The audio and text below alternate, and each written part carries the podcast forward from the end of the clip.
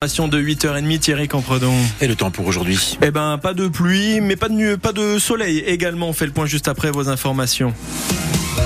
Et on commence avec euh, ce tremblement de terre cette nuit dans notre région. Une secousse de 3,8 sur l'échelle de Richter selon le bureau sismologique de Strasbourg. Il était ressenti à 2h21 du matin. Alors il n'y a pas de dégâts. L'épicentre se situait au sud-est de Montbéliard. Il était ressenti euh, dans tout le Nord-Franche-Comté jusque dans les Vosges. On y revient tout à l'heure dans le journal de 9h. La colère et l'incompréhension des parents d'élèves de l'école primaire Daniel Janet à Grand Charmont samedi.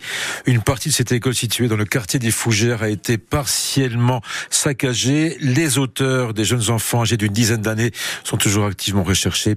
Hier, Nicolas Joly était au côté du maire de la ville, de la directrice de cette école et des parents d'élèves totalement désemparés par l'ampleur des dégâts, des dégâts estimés à plus de 30 000 euros. Entre les chaises renversées, à quelques pas des morceaux de vitre, Emeline, 8 ans, ramasse des dessins arrachés des murs de sa classe de CO2. Je remets un peu en place ce qui était tombé et je vais un peu remettre en place euh, ce qui est à mes copains ou à ceux que j'aime bien. Aussi pour pas que la maîtresse soit un peu triste. Tristesse aussi pour les parents. Yasmina Akar est maman d'un élève de CM2. Je voudrais même pas qu'ils voient ça, les autres. Je voudrais qu'ils retrouvent leur classe comme avant. Je sais pas quel traumatisme eux aussi ils auront.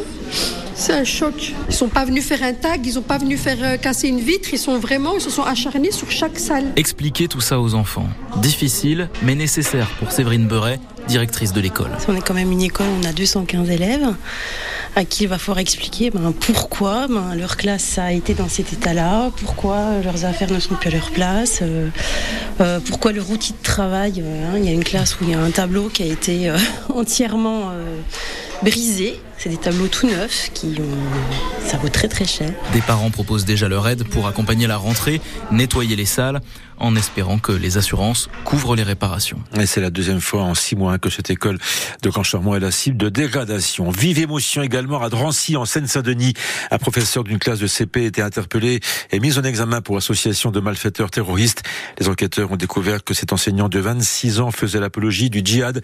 Il avait notamment traduit, enregistré et chanté des chants religieux à la gloire de l'État islamique. Il était placé en détention provisoire. Emmanuel Macron appelle les alliés à un sursaut pour assurer la défaite de la Russie en Ukraine. Lors d'une réunion hier soir à Paris, le chef de l'État a également annoncé de nouvelles mesures pour fournir davantage d'armes à Kiev et il n'exclut pas l'idée de l'envoi de troupes occidentales en Ukraine. Une décision, une annonce en tout cas qui fait réagir. On y revient tout à l'heure dans le journal de 9h. Et puis un déplacement pour rebondir et reprendre confiance.